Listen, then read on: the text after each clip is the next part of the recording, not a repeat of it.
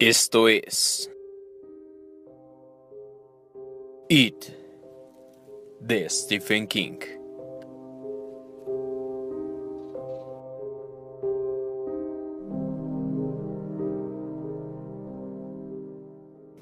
Derry, el primer interludio. A través de los años, ¿cuántos ojos humanos habían vislumbrado sus anatomías secretas? Clive Barker, Books of Blood. El fragmento siguiente y todos los otros fragmentos de interludio han sido extraídos de Derry, una historia no autorizada de la ciudad, de Michael Hanlon. Se trata de una serie de notas inéditas y fragmentos de manuscritos adjuntos que constituyen casi anotaciones en un diario, encontrada en la bóveda de la Biblioteca Pública de Derry. El público es el que figura escrito en la cubierta de la carpeta donde se guardaban estas notas antes de su publicación aquí. Sin embargo, el autor se refiere varias veces a la obra dentro de sus propias notas como Derry, un vistazo a la puerta trasera del infierno. Cabe suponer que la idea de su publicación habría cruzado más de una vez por la mente del señor Hanlon. 2 de enero de 1985. Es posible que toda una ciudad esté embrujada, embrujada como se supone que lo están algunas casas. No digo un edificio de esa ciudad, ni la esquina de una calle, ni una pista de baloncesto en un parque. Con el aro, sin red sobresaliendo hacia el crepúsculo como algún oscuro y sangriento instrumento de tortura. No digo solo una zona, sino todo. Todo lo que hay aquí. Es posible. El adjetivo que usa el inglés para estos casos es haunted. Vea sus derivaciones. Haunted, visitado con frecuencia por fantasmas o espíritus. Haunting, el adjetivo correspondiente, que vuelve a la mente con insistencia, difícil de olvidar. To hunt, del verbo, perseguir o aparecer con frecuencia, especialmente fantasmas. Pero la palabrita se usa mucho más. Veamos, lugar visitado con frecuencia, nidal, guarida, querencia. El subrayado es mío, por supuesto. Y uno más. Esta, como la última, es una definición de haunt como sustantivo, y la que más me asusta. Sitio donde comen los animales. Como los animales que golpearon a Adrian Mellon y lo arrojaron desde el puente. Como el animal que estaba esperando debajo del puente. Sitio donde comen los animales. ¿Qué se está comiendo en Derry? En realidad es interesante. Yo no sabía que era posible estar tan asustado como lo estoy desde el caso Adrian Mellon y seguir viviendo, mucho menos seguir funcionando. Es como si hubiera caído en un cuento y todo el mundo sabe que uno no tiene por qué asustarse hasta el final del cuento, momento en el que el perseguidor de la oscuridad sale del bosque, por fin para alimentarse de uno, por supuesto, de uno. Pero si esto es un cuento, no es uno de los clásicos relatos escalofriantes de Lovecraft, Bradbury o Poe. Yo sé, no todo, pero sí una buena parte. No empecé a abrir el Derry News un día de septiembre pasado y leer la transcripción de la audiencia preliminar del muchacho Onwin y comprender que el payaso que asesinó a George Denbrook bien podía estar de regreso. Empecé en realidad alrededor de 1980 Creo que fue entonces cuando una parte de mí, dormida hasta ese momento, despertó, sabiendo que su tiempo tal vez estaba volviendo. La parte del vigía, supongo. O tal vez fue la voz de la tortuga. Sí, me inclino por pensar que fue eso. Sé que es lo que creería Bill Denbrough. Descubrí en libros viejos noticias de antiguos horrores. Leí sobre viejas atrocidades en viejos periódicos siempre en el fondo de la mente, cada día algo más audible.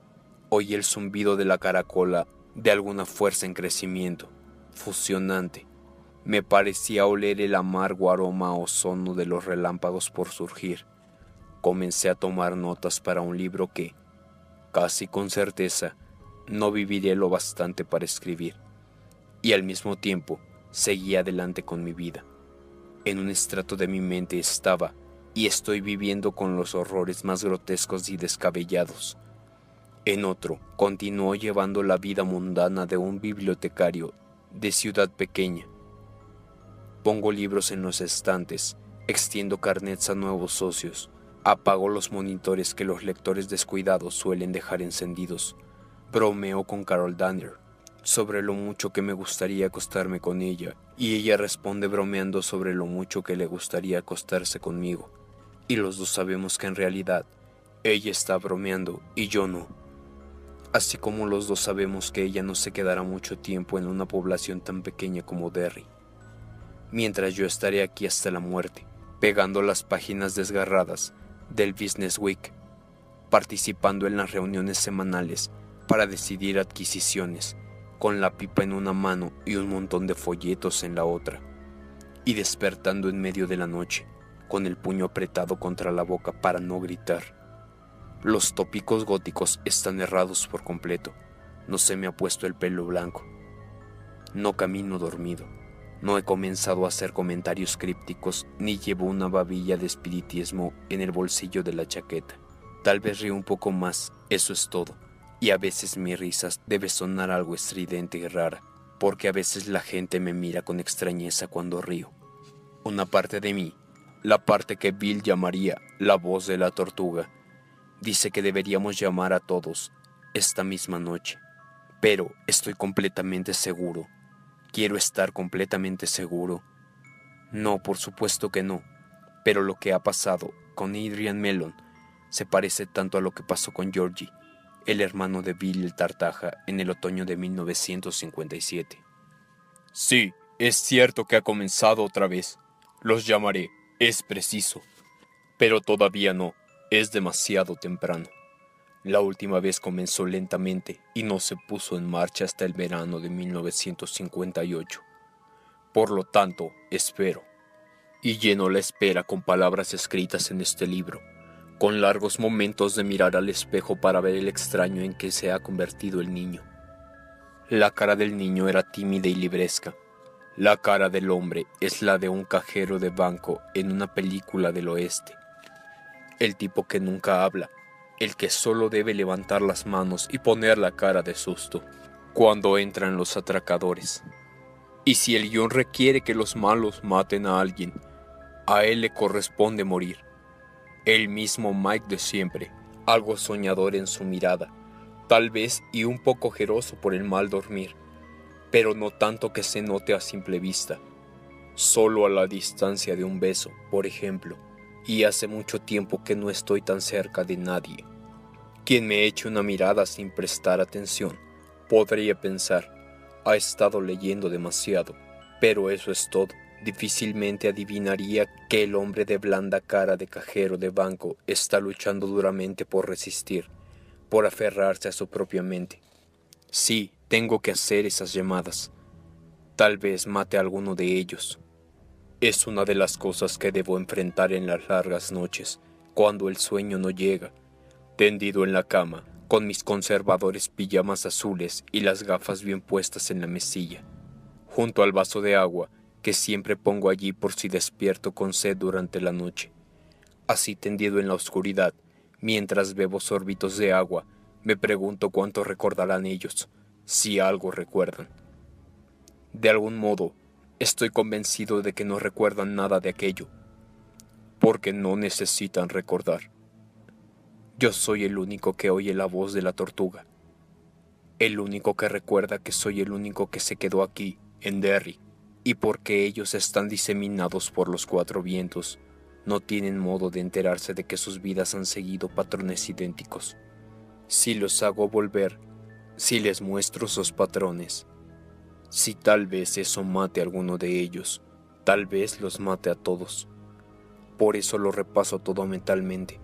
Vuelvo a ellos, tratando de recrearlos y tal como pueden ser ahora, tratando de decidir cuál de ellos es el más vulnerable. Richie Tossier, pienso a veces, era el que con más frecuencia atrapaban Chris, Huggins y Bowers. Aunque Ben era muy gordo, Bowers era el que más miedo daba a Richie, el que más miedo nos daba a todos, pero también los otros solían intimidarlo. Si lo llamo a California, no le parecerá como el horrible retorno de los grandes matones, dos desde la tumba, uno desde el manicomio de Honeyper Hill, donde delira hasta hoy. A veces pienso que Eddie era el más débil, Eddie con esa foca dominante que tenía por madre y su asma espantosa. Beverly trataba siempre de ser dura, pero estaba tan asustada como el resto de nosotros. Bill el Tartaja enfrentado a un horror que no termina cuando pone la funda a su máquina de escribir. Stan Uris. Sobre la vida de todos ellos pende una hoja de guillotina afilada, como una navaja, pero cuanto más lo pienso, mas no creo que ignoren la presencia de esa hoja. Soy yo quien tiene la mano sobre la palanca. Puedo hacerla funcionar con solo abrir mi agenda telefónica y llamarlos uno tras otro. Tal vez no sea necesario. Me aferro a la debilitada esperanza de que pueda haber confundido los gritos de la tímida gente con la voz más grave, más verdadera, la de la tortuga. Después de todo, ¿en qué me baso? Melon en julio, una criatura hallada muerta en la calle Neibold. En octubre último, otra en Memorial Park. A principios de diciembre, justo antes de la primera nevada. Tal vez fue un vagabundo, como dicen los diarios, o un loco que huyó de Derry o se mató por remordimientos y asco de sí mismo. Como dicen algunos libros que pueden haber hecho el verdadero Jack el Destripador. Tal vez. Pero a la chica de Albrecht se le encontró enfrente de esa maldita casa vieja, la de Naval Street, y la mataron el mismo día que George Denbrook, 27 años antes. Después el niño Johnson, descubierto en el Memorial Park, al que le faltaba una pierna desde la rodilla. El Memorial Park es, por supuesto, el lugar de la torre depósito de Derry, y el niño fue hallado casi a su pie. La torre depósito está a un tiro de piedra de los Barrens, es también el sitio en el que Stanuris vio a esos niños, a esos niños muertos. Aún así todo esto podría ser solo humo y espejismos, podría ser, o pura coincidencia, o tal vez algo intermedio entre las dos cosas, una especie de eco maléfico, podría ser, tal vez, aquí en Derry, cualquier cosa puede ser. Según pienso lo que estaba aquí antes, sigue estando aquí. Lo que estuvo aquí en 1957 en 1958, lo que estuvo aquí en 1929 y 1930, cuando la Liga de la Decencia Blanca incendió el Black Spot, lo que estuvo aquí en 1904 y 1905 y a principios de 1906, al menos hasta que estalló la fundición Kitchener, lo que estuvo aquí en 1876 y 1877, lo que ha aparecido cada 27 años aproximadamente, a veces viene algo antes, a veces algo después, pero siempre viene, a medida que uno retrocede en el tiempo. Las notas falsas son más difíciles de hallar, porque los registros se tornan más escasos y más grandes los agujeros de polilla en medio de la historia de la zona. Pero sabiendo dónde y cuándo buscar, se avanza y mucho hacia la solución del problema, pero eso siempre vuelve. Eso. Por lo tanto, sí, Creo que tendré que hacer esas llamadas. Por algún motivo nosotros hemos sido elegidos para detenerlo definitivamente. La ciega fatalidad, la ciega fortuna, o esa maldita tortuga otra vez. ¿Acaso da órdenes además de hablar? No lo sé. Dudo que tenga importancia. Por entonces hace tantos años Bill dijo, la tortuga puede ayudarnos. Y si fue cierto, entonces debe ser cierto ahora. Los recuerdo de pie en el agua cogidos de las manos, haciendo aquella promesa de regresar si esto volvía a empezar alguna vez, casi como druidas en círculo, con las manos sangrando por su propia promesa. Palma contra palma, un rito tan antiguo como la humanidad, tal vez una desprevenida espita abierta en el árbol de todos los poderes, el que crece en la frontera entre la tierra de todo lo sabido y la de todo lo sospechado porque las similitudes. Pero aquí estoy haciendo el papel de Bill Denbrook. Tartamudeo una y otra vez sobre el mismo terreno, Recito unos cuantos hechos y un montón de suposiciones desagradables y bastante etéreas, tornándome más obsesivo a cada párrafo. No sirve, es inútil, hasta peligroso, pero cuesta tanto esperar los acontecimientos.